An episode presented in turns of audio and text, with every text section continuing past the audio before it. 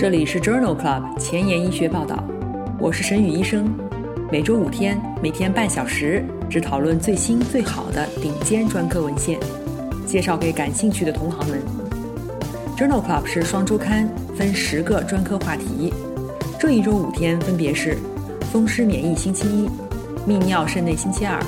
血管感染星期三、妇产乳腺星期四和儿科遗传病星期五。别忘了关注公众号，订阅我们的节目哦。今日头条：一，JAMA，维持稳定剂量的传统合成抗风湿药，类风湿关节炎复发风险更小。二，根据滑膜 RNA 检测知道类风关的药物选择。三，Annals of Rheumatic Disease，白介素十七受体抑制剂。布罗达单抗治疗银屑病性关节炎。四，Science 子刊，选择素功能异常促进系统性红斑狼疮的病理过程。五，Lancet，武汉人群中 COVID 抗体流行情况和体液免疫持久性。这里是 Journal Club 前沿医学报道，风湿免疫星期一，Rheumatology Monday，我是主播沈宇医生，精彩即将开始，不要走开哦。今天临床实践的第一部分，我们来聊一聊类风湿关节炎的药物治疗。类风湿关节炎治疗策略是在疾病早期使用改变病情的抗风湿药，来更迅速、持久地控制炎症，缓解或者降低疾病活动度。传统合成的抗风湿药包括甲氨蝶呤、莱福米特、羟氯喹和柳氮磺胺吡啶。生物抗风湿药包括肿瘤坏死因子阿尔法抑制剂。比如伊纳西普、英弗利西单抗、阿达木单抗、葛利木单抗和赛托珠单抗；白介素一受体拮抗剂阿那白质素；白介素六受体抑制剂托珠单抗。；T 细胞共刺激阻滞剂阿巴西普；使 B 细胞耗竭的 CD 二十疗法，比如利妥昔单抗；还有比较新的 JAK 抑制剂乌帕替尼、托法替尼。在既往的节目当中，我们曾经多次聊到过类风湿关节炎。在第零六和第七十六期风湿免疫星期节目当中，我们聊过类风湿性关节炎的临床特点。类风湿关节炎相关的心脏并发症是在第五十六期节目当中。类风湿关节炎相关的肺部疾病是在一百零六期的节目当中。类风湿关节炎相关感染在一百三十六期节目当中。类风湿关节炎的停药问题，在一百五十六期的节目当中，有兴趣的朋友可以点击链接重复收听哦。许多类风湿关节炎的患者使用传统合成的抗风湿药物以后，达到了持续缓解。那么，在病情持续缓解的患者当中，维持稳定剂量的传统抗风湿药物或者药物减量，对于疾病复发风险影响更小呢？在《JAMA》二零二一年五月刊上发表了一项 Arctic Rewind 研究。这项研究讨论的就是半剂量或者是稳定剂量的传统合成抗风湿药物对于缓解期类风湿性关节炎疾病复发的影响。这是一项多中心随机平行组的开放标签非猎效性研究，在挪威的十家医院开展，一共招募了一百六十例服用传统合成抗风湿药物以后缓解十二个月的患者。被随机分入药物剂量减半组和稳定剂量组。这些患者平均年龄五十五岁，约三分之二为女性。在药物剂量减半组当中，有四分之一的患者复发，而稳定剂量组仅有百分之六的患者复发。两组的不良事件发生率分别为百分之四十四和百分之五十四，没有统计学差异，没有出现死亡病例。因此，这项 Arctic Rewind 研究认为。接受传统合成抗风湿药物治疗，达到持续缓解的类风湿性关节炎患者，稳定剂量组的复发率显著减少。这些发现并不支持将药物剂量减半。目前在生物抗风湿药物使用的过程当中，认为根据血药浓度调整生物抗风湿药物的剂量，可以最大限度地提高生物制剂的疗效和安全性。同样是在《JAMA》二零二一年五月刊上发表了一项随机对照研究，讨论的就是生物制剂英氟利西单抗主动监测与标准方案治疗自身免疫性疾病，哪一种疗效更好？这项研究是在挪威的二十一家医院进行，随机平行组开放标签，共纳入了四百多例类风湿性关节炎、脊柱炎、银屑病关节炎、溃疡性结肠炎、克罗恩病或者银屑病的患者。启动英氟利西单抗的时候，接受主动药物监测。并且根据结果调整剂量，或者是接受标准稳定剂量的英氟利西单抗而不接受监测。入组的患者平均年龄四十四岁。在随访到第三十周时，药物监测组有百分之五十的患者达到临床缓解，标准治疗组为百分之五十三，两组之间没有显著差异。不良试卷发生率两组分别为百分之六十八和百分之七十，也十分相似。因此，这一项随机对照研究认为，英氟利西单抗治疗自身免疫性疾病，主动药物监测并不能够进一步改善临床缓解率。正如我们之前提到的，类风湿性关节炎合成抗风湿药物使用时，常用的药物包括利妥昔单抗，目的是靶向 CD 二十，使 B 细胞耗竭。但是，超过一半的类风湿关节炎患者。组织当中 CD 二十阳性 B 细胞很少，或者是缺乏，因此这类患者可能对于靶向 CD 二十的利妥昔单抗疗效不好，而对白介素六受体抑制剂托珠单抗更有效。在《Lancet》柳叶刀杂志二零二一年二月刊上发表了一项 R4RA 研究，目的是根据滑膜 B 细胞特征比较利妥昔单抗和托珠单抗治疗难治性类风湿关节炎的疗效。这一项为期四十八周的多中心开放标签四期临床研究，在欧洲的五个国家十九个中心进行。入组的患者接受了滑膜活检和 RNA 测序，根据结果将患者分为 B 细胞较多和 B 细胞较少的两类人群，然后随机分配接受利妥昔单抗一千毫克静脉注射两次，间隔两周，或者是托珠单抗八毫克每公斤静脉注射两次，间隔四周。在滑膜组织学表现为 B 细胞较少的患者当中，达到 CDAI 五零缓解标准的患者比例，利妥昔单抗和托珠单抗组没有统计学差异，分别为百分之四十五和百分之五十六。但是，根据 RNA 测序表现为 B 细胞较少的患者当中，两组的缓解率分别为百分之三十六和百分之六十三，托珠单抗组显著高于利妥昔单抗组。不良事件的发生率相似，因此这一项 R4RA 研究认为，与组织病理学分类相比，以 RNA 测序为基础的类风湿关节炎患者滑膜组织分层与临床疗效的相关性更强。滑膜组织当中 B 细胞表达特征较少的患者，托珠单抗更有效。下面分享的这两篇文章讨论的都是非戈替尼治疗类风湿性关节炎。这是一种新型的 JAK 抑制剂，二零二零年六月经 FDA 批准上市，用于治疗复发难治性的类风湿性关节炎。我们曾经在第八十六期风湿免疫星期节目当中介绍过这个新药，有兴趣的朋友可以点击链接重复收听。今天分享的第一篇文章是发表在《Annals of Rheumatic Disease》。风湿病学年鉴，二零二一年七月刊上的 Finch Three 研究，对于既往没有接触过或者少量接触甲氨蝶呤的类风湿关节炎患者，使用 JAK 抑制剂非戈替尼联合或者不联合甲氨蝶呤治疗的疗效和安全性尚不清楚。这是一项为期五十二周的三期多中心双盲研究，招募了一千两百例的类风湿关节炎患者。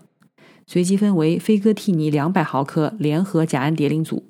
非戈替尼一百毫克联合甲氨蝶呤，或者是非戈替尼两百毫克单药治疗组，或者甲氨蝶呤单药治疗组。研究随访到第二十四周时，达到 ACR 二零缓解标准的患者比例，非戈替尼两百毫克联合甲氨蝶呤组为百分之八十一，甲氨蝶呤单药治疗组为百分之七十一，联合治疗组的缓解率更高。而且，两个联合治疗组的健康评估问卷残疾指数也均有显著改善。菲戈替尼两百毫克单药治疗组和甲氨蝶呤单药治疗组当中，达到 ACR 二零缓解标准的患者比例相似，分别为百分之七十八和百分之七十一。随访到第五十二周，所有治疗组之间的不良事件发生率相似。因此，这项 Finch Three 研究认为，菲戈替尼两百毫克或者一百毫克联合甲氨蝶呤。均能够显著改善活动期类风湿关节炎患者体征、症状和身体功能，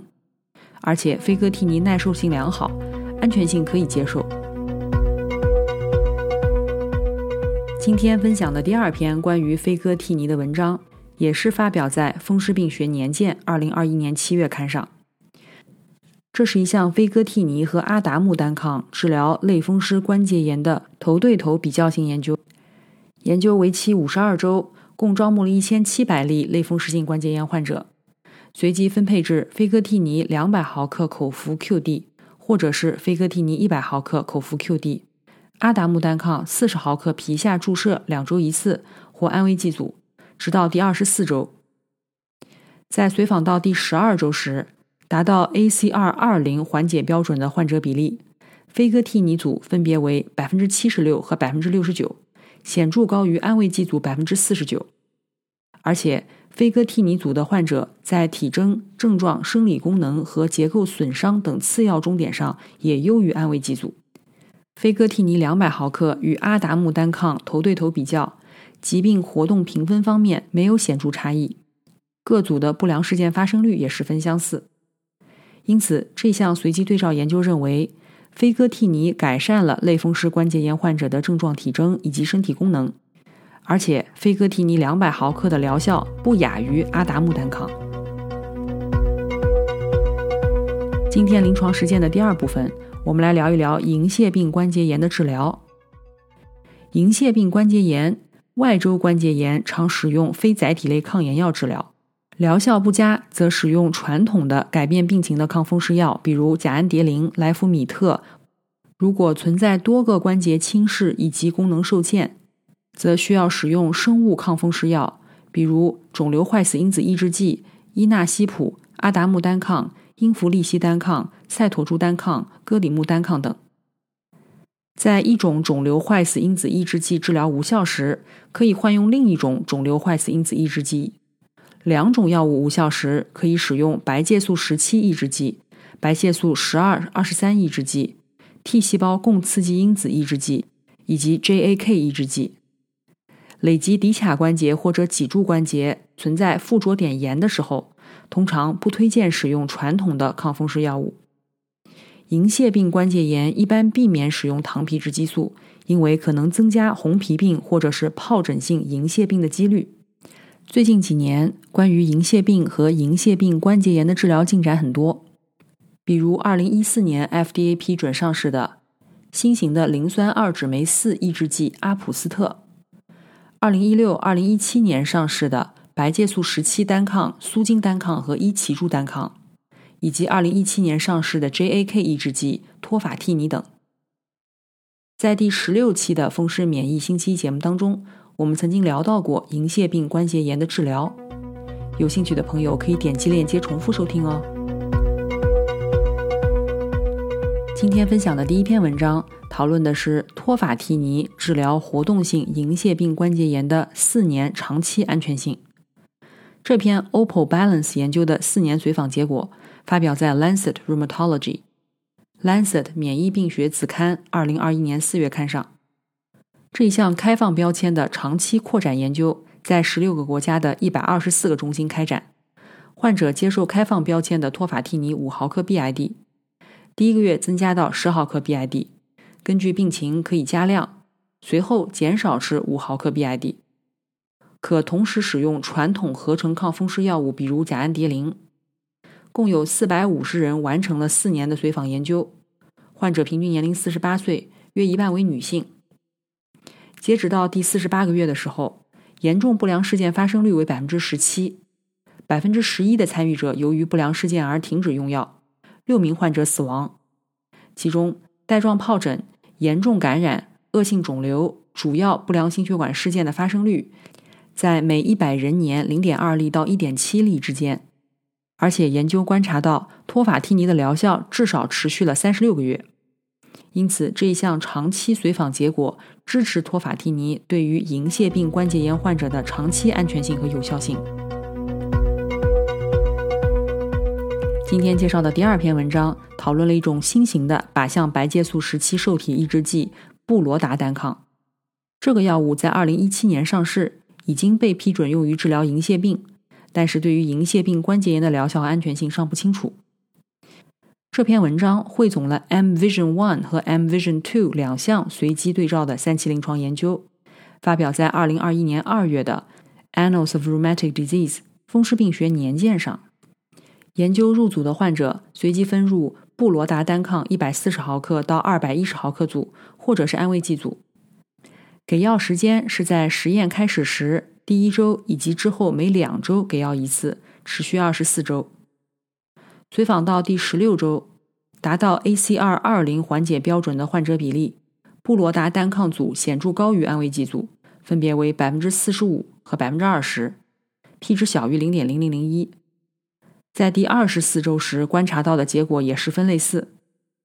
与安慰剂组相比，布罗达单抗组达到 ACR 五零或者七零缓解标准，以及手指炎和附着点炎缓解的比例也更高。在十六周的治疗当中，不良事件发生率相似，因此这两项 M Vision One 和 M Vision Two 研究认为，与安慰剂相比，布罗达单抗可以快速的改善银屑病关节炎患者的体征和症状，而且耐受性良好。今天分享的最后一篇文章是一项回顾性的多中心队列研究，发表在《Rheumatology》杂志二零二一年七月刊上。文章比较了在真实世界当中，白介素十二、二十三抑制剂尤特克单抗与白介素十七抑制剂苏金单抗治疗银屑病关节炎的疗效的头对头比较。这项研究纳入了四百多例使用尤特克单抗或苏金单抗治疗银屑病关节炎的患者，随访至少六个月。与苏金单抗相比，尤特克单抗疗效持续时间较短。中位缓解时间分别为九个月和十四个月，两年的病情缓解率也更低，分别为百分之二十六和百分之三十八。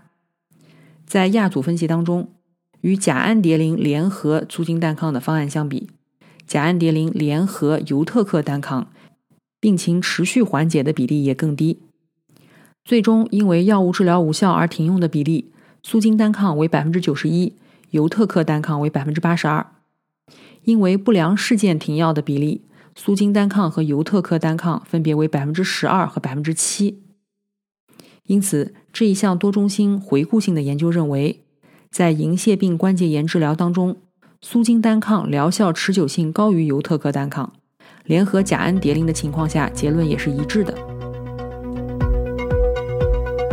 今天交叉学科的板块，我们来聊一聊妇产科和风湿科交叉的文章。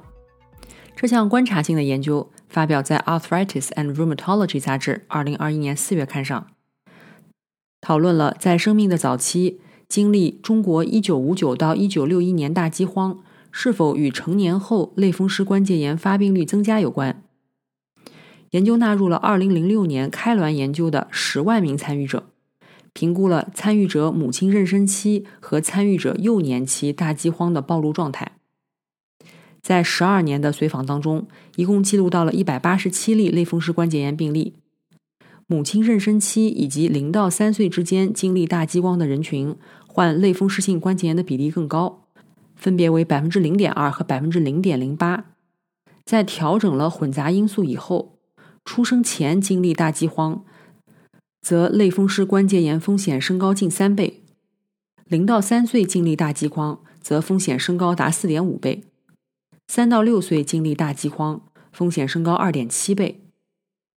因此，这一项观察性的研究认为，在母亲妊娠期或者生命的早期经历饥荒，则成年以后的类风湿关节炎风险显著升高。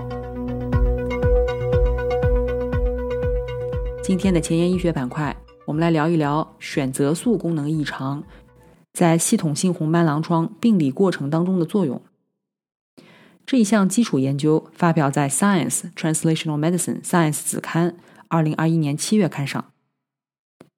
系统性红斑狼疮 （SLE） 是一种全身性的自身免疫性疾病，特征是丧失了对于自身核酸、自身抗体、干扰素以及其信号通路的耐受，并且调节性 T 细胞功能缺陷。这篇文章的作者发现，活动期的红斑狼疮患者血小板优先通过 P 选择素、P 选择素和蛋白配体一相互作用，触发 SYK 磷酸化以及胞内的钙离子增加。阻断了调节性 T 细胞，特别是滤泡性调节性 T 细胞的调节以及抑制特性。从机制上看，P 选择素与调节性 T 细胞的接触，导致了转化生长因子贝塔轴的下调，改变了调节性 T 细胞的表型，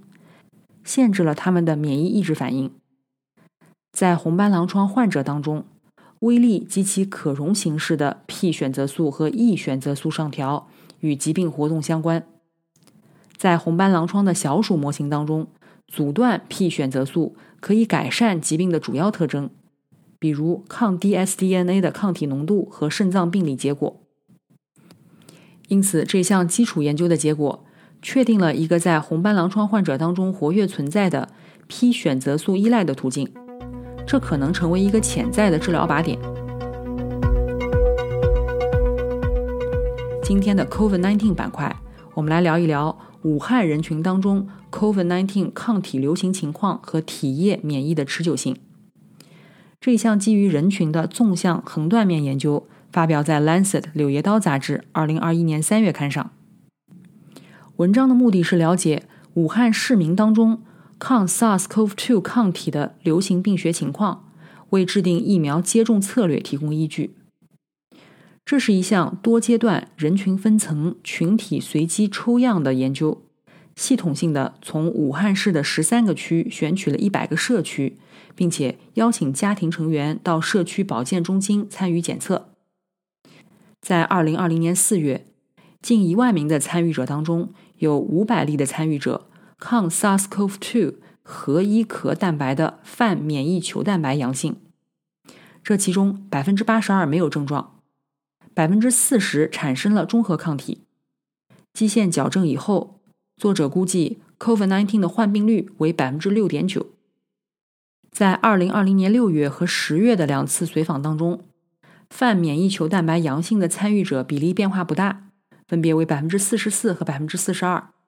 而且这些参与者当中中和抗体的水平也没有显著降低。因此，这项大型的纵向横断面研究认为。在武汉市民当中，百分之六点九的人产生了抗 SARS-CoV-2 抗体，约百分之四十血清转化为了中和抗体。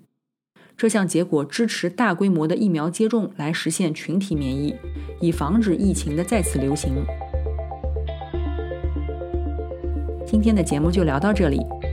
如果你真心喜欢我的节目，不用给我点赞，现在就去转发分享吧，和我一起。把最新最好的临床研究分享给需要的朋友。明天是泌尿肾内星期二，精彩继续，不见不散哦。